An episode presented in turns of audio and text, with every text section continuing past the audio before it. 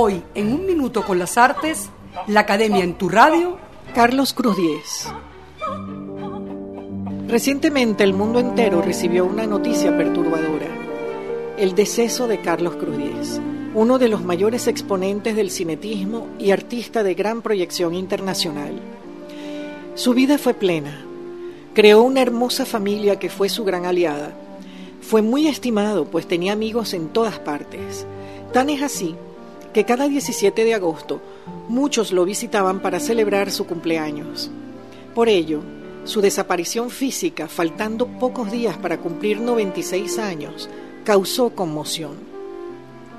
Cruz Diez es modelo de disciplina y perseverancia. Desde muy joven sintió especial fascinación por el color. De niño, observaba cómo se proyectaban en el suelo infinidad de colores provenientes de unas botellas de vidrio que pertenecían a su padre. Cada botella contenía una esencia de distinto color convirtiéndose en prismas gracias a los rayos del sol que entraban por la ventana. El color, entonces, terminó siendo su tema fundamental.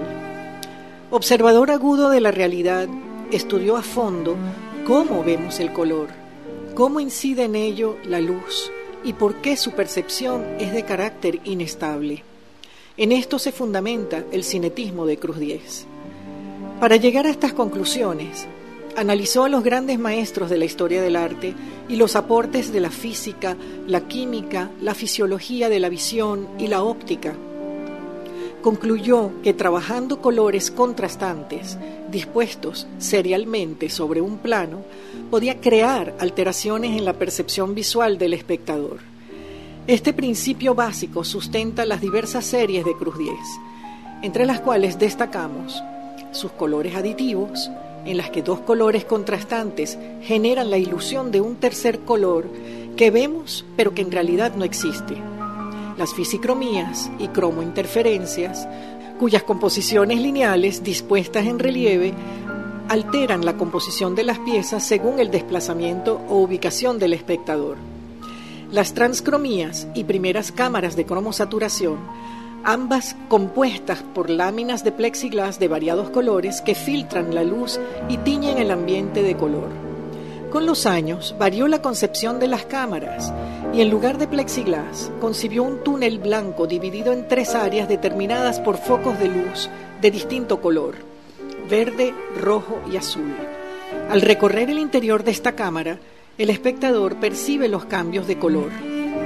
Este deviene espacio, sin sujeción a una forma, salvo la del túnel, y se lo percibe como una maravillosa experiencia sensorial, la de vivir el color en su máxima pureza y saturación. En Caracas podemos visitar una cámara de cromosaturación se encuentra en el Museo de la Estampa y del Diseño Carlos Cruz Diez, ubicado en la Avenida Bolívar. Además de esta obra, hay muchas otras a escala monumental en las calles de diversas ciudades del país. Basta seguir su impronta de líneas y combinaciones cromáticas que son inconfundibles.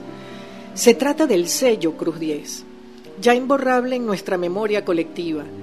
El maestro, en su esencia, está entre nosotros después de todo, pues su obra ha trascendido en tiempo y en espacio y lo coloca como un artista de talla universal.